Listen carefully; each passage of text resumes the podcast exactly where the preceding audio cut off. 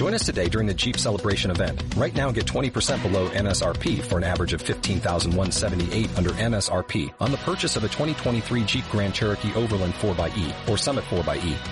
Not compatible with lease offers or with any other consumer incentive offers. 15,178 average based on 20% below average MSRP from all 2023 Grand Cherokee Overland 4xE and Summit 4xE models in dealer stock. Residency restrictions apply. Take retail delivery from dealer stock by 4-1. Jeep is a registered trademark. El 18 de octubre de 2004 fue lanzado el primer episodio de podcast en español. En 2017 se cumplen 13 años y hay miles de podcasts en español abordando los más diversos asuntos y al alcance de una audiencia de millones de oyentes apasionados. Sí, podcast es pasión. Los podcasts apasionan a quien los hace y a quien los oye. Los podcasts informan, divierten, educan, cambian opiniones. Por eso, te invitamos a celebrar con nosotros este decimotercer aniversario, divulgando y acompañando el hashtag Día del Podcast. Ah, pero ¿no sabes lo que es el podcast? Entonces accede a diadelpodcast.com y empieza a descubrir todo lo que pueden aportar los podcasts. El Día del Podcast es una iniciativa colectiva para promover los podcasts en español.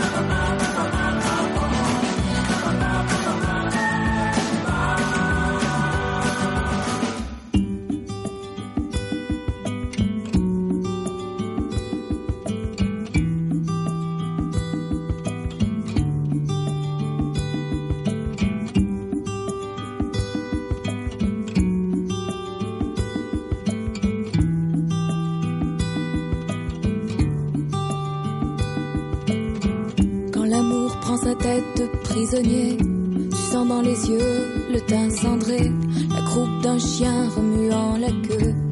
C'est vraiment triste d'être amoureux.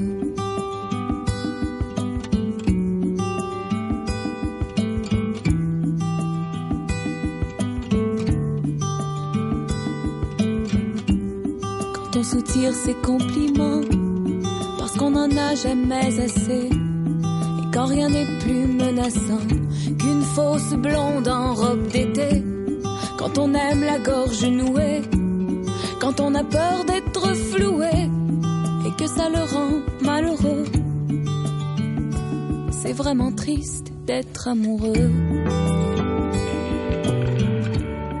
Hola y bienvenidos a Bocados por Momentos. Yo soy Mespaznar y este es un programa que pertenece al magazine por Momentos. Hoy voy a hablaros de lo que es el ceviche. Si es cierto que este programa podría ir más acorde con la receta del anterior, donde os contaba cómo hacer una lubina marinada en cítricos y remolacha, pero preferí incluir en el episodio dedicado al Le Cordon Bleu por ser originaria de ellos. En cualquier caso, tomamos el relevo desde esa receta para contaros qué es el ceviche, de dónde viene y enseñaros alguna receta más. Comencemos a babear.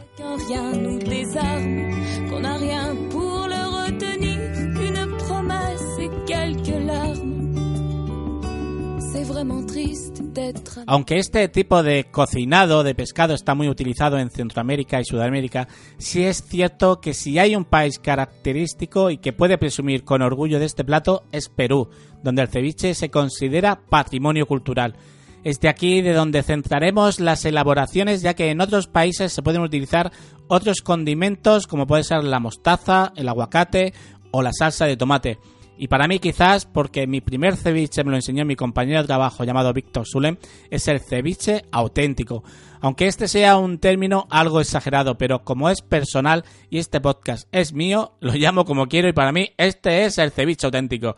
Además, si el propio Ferrari ya dijo textualmente el ceviche nació en Perú, por lo que el auténtico y genuino es el peruano, ¿quién soy yo para llevarle la contraria si los dos pensamos igual? Habitualmente se utilizan cebollas rojas, cilantro, sal, lima ácida, que allí está denominada limón peruano. Debido a este ingrediente tan característico, se cree que el origen del ceviche proviene de la ciudad de Pirú y una variedad de pimiento picante que se llama ají. Estos son del tamaño de los pimientos de padrón, pero muy muy sabrosos. Suelen ser coloridos y bastante picantes. Su picante ya os digo que es muy intenso por lo que hay que utilizarlo con moderación y se suele acompañar también con raíces de yuca o camote, eh, patatas o maíz. Este último se suele utilizar como alternativa y no, suele ser muy utilizado. Es cierto que, que, su sabor dulce pues suele no dar un contraste muy sabroso al plato, pero si te puede servir, su frescura para aliviar el picante a mí me ha funcionado.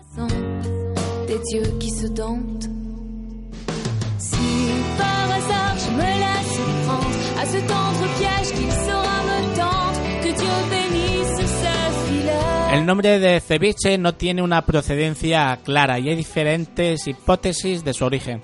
Para la Academia Peruana de la Lengua, la palabra proviene de cebo, ya que este término se utilizaba en el siglo XVI para denominar a porciones de comida pequeñas de tamaño, por lo que al hacer el pescado en trozos finos sería la causa de ese nombre junto a la productividad del sufijo de origen mozaraba iche.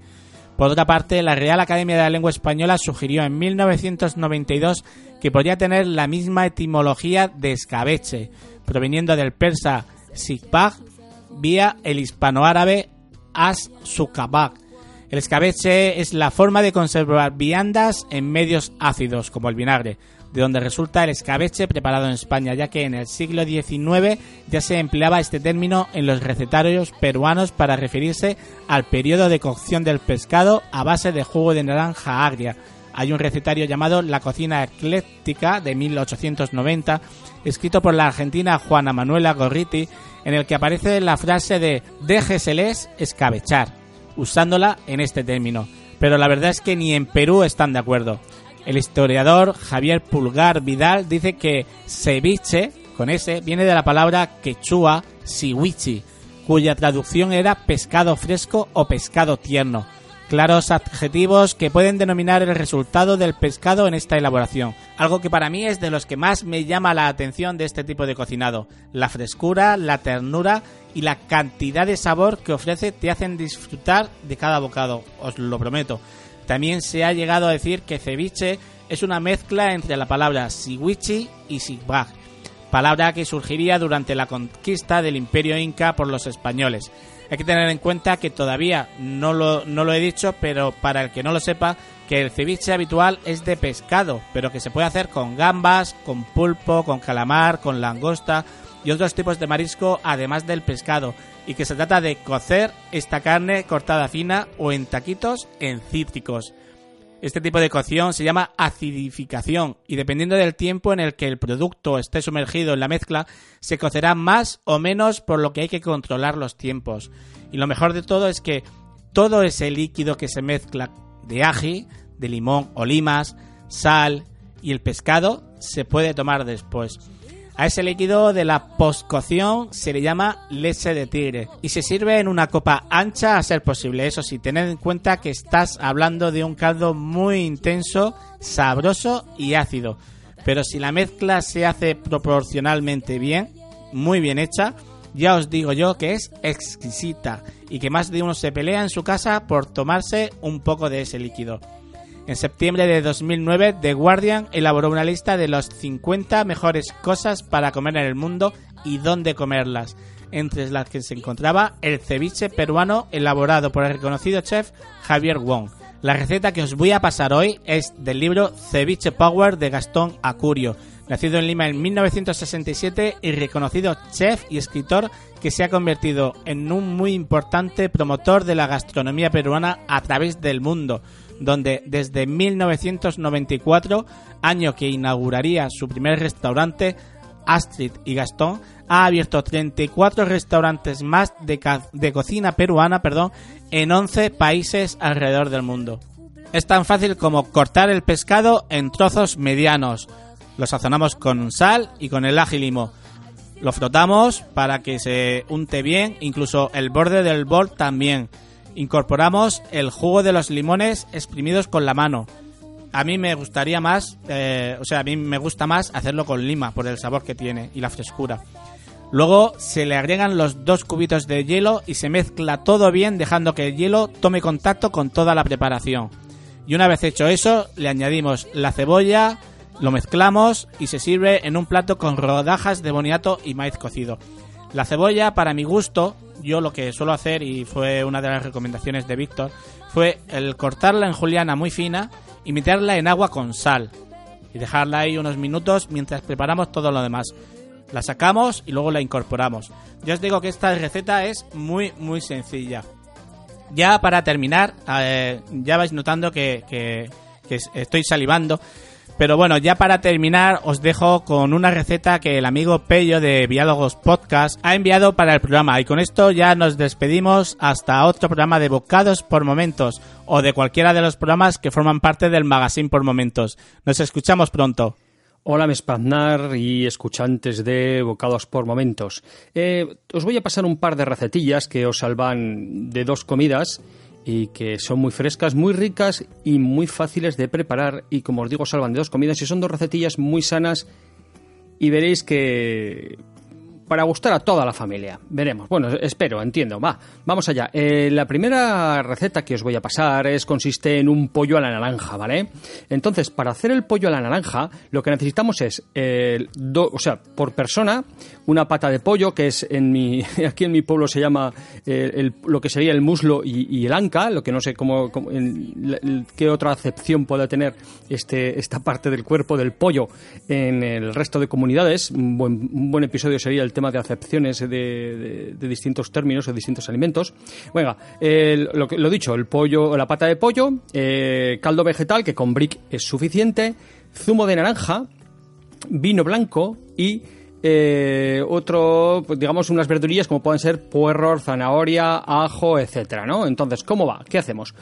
Para el pollo, eh, interesante e importante, vosotros vais a la carnicería y le decís al carnicero que os deshuese y eh, quita la piel de tantas patas, pata más anca de pollo por persona o por comensal, ¿vale? Entonces, ¿cómo funciona esto? Se rehoga en una olla express las verduras a fuego muy bajo durante 10 minutos, es decir, picamos los puerros, la zanahoria y el ajo, el ajo lo añadimos un, un poquito más tarde y lo añadimos ahí y lo ponemos a freír con un poquito de aceite durante 10 minutos a fuego muy bajo. Venga, lo siguiente que tenemos que hacer, y ahora hay que tener un poquito de cuidado, es añadir el pollo, al que lo hemos salpimentado y en trozos. Truco, eh, cortar lo, que es el filete o la cosa esta grande de pollo deshuesado, cortarlo en trozos grandes. ¿Por qué? Porque luego hay que sacarlo, es decir, hay que sofreír, cocer y luego sacar. Entonces lo cortamos en trozos más o menos grandes, en dos, tres trozos, para que luego cuando lo sacamos lo cortaremos en trozos más pequeñitos, ¿vale? Entonces, añadimos el pollo, eh, es lo dicho, salpimentado y en trozos, pues pues eso, y lo dejamos unos minutillos. Y luego añadimos un vasito de vino blanco, le damos caña para que evapore el alcohol. Y en ese momento añadimos eh, un vasito de zumo de naranja y caldo hasta, digamos, cubrir lo que sería el pollo más las verduritas. Cerramos la olla express, lo dejamos 7 minutos. ¿Y qué es lo que hacemos en ese momento? abrimos, sacamos los trozos de pollo, que en principio, lo dicho, son grandes, batimos todo lo que hay ahí, ¿vale? Cortamos los trozos de pollo que tenemos fuera en un cachitos más pequeños y más, digamos, más asequibles y más comestibles y lo volvemos a meter dentro de la olla. ¿Qué es lo que hacemos? Si os fijáis, como hemos hecho zumo de naranja, que no, no lo había dicho en los ingredientes, pero el pollo de naranja evidentemente lleva zumo de naranja, le hemos quitado con un pelador la parte naranja, nada de blanca, ¿vale? Pues sacamos media, lo que sería media, media naranja, sacamos las tiras y cocemos, pues eso, durante 10 minutos a fuego suave, hirviendo, haciendo chop chop, lo que sería el pollo con las verduritas y todo el mogollón ahí molido y le añadimos esas rodajitas de, la piel de naranja. 10-15 minutos y a comer que te ca. Súper rico y súper, vamos, un manjar, un manjar. Eh, ¿Cómo podemos acompañar esto? Pues como primer plato de esto, pues no sé, una ensalada de buen tomate con berberechos, por ejemplo, puede ser un buen acompañamiento. ¿De acuerdo? Y como segundo, como segunda receta, ¿vale? Una segunda receta que también podría ser como un único plato principal, ojo al dato, ¿eh? es vamos a hacer una ensalada de lentejas y quinoa. Venga, entonces, compramos eh, las lentejas y la quinoa. Eh, las compramos, quiero decir, no en bote, ni cocidas, las compramos esto, que estén sueltitas las, ambos elementos, ¿de acuerdo?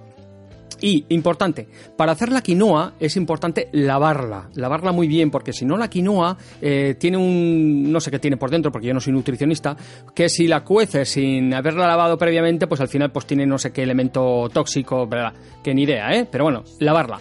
Entonces lavamos muy bien la quinoa en un colador, se le va echando agua hasta que deja de, digamos, un buen rato con el grifo, con el grifo de agua ahí, y con, por un lado, cocemos las lentejas. Para cocer las lentejas, nada. Agua hirviendo. Eh, y cuando. Agua hirviendo, se echa la lenteja. cuando esté hirviendo y a lo teóricamente, según qué tipo de lenteja, evidentemente, pues son 40 minutos de cocción, a los 20 minutos se le, se le echa sal. Por otro lado, aparte, vamos a, digamos, a cocinar la quinoa, ¿vale? La quinoa, ¿cómo se hace? Mira, para hacer la quinoa es, en una sartén, eh, echamos un poquito de, aceite de oliva ¿eh? y echamos la quinoa encima, que se vaya sofriendo, ¿vale? Y posteriormente a haber hecho esto, se le añade agua. ¿Cuánto agua? Pues hasta cubrir.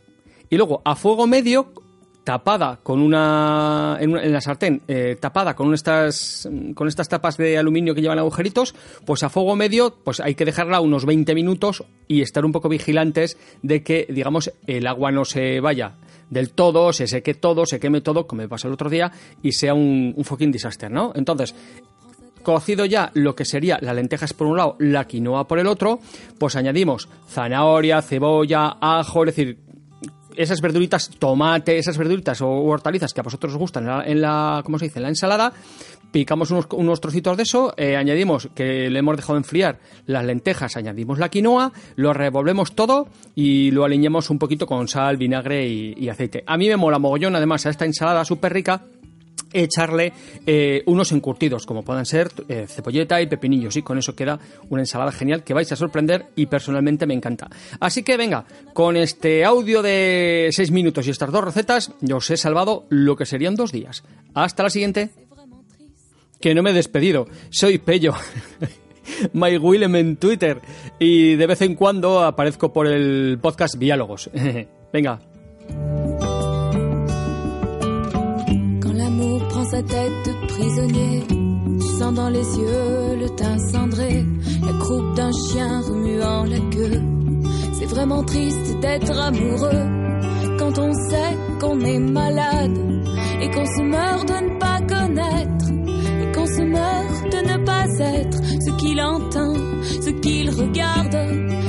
sait qu'un rien nous désarme, qu'on n'a rien pour le retenir qu'une promesse et quelques larmes. C'est vraiment triste d'être amoureux.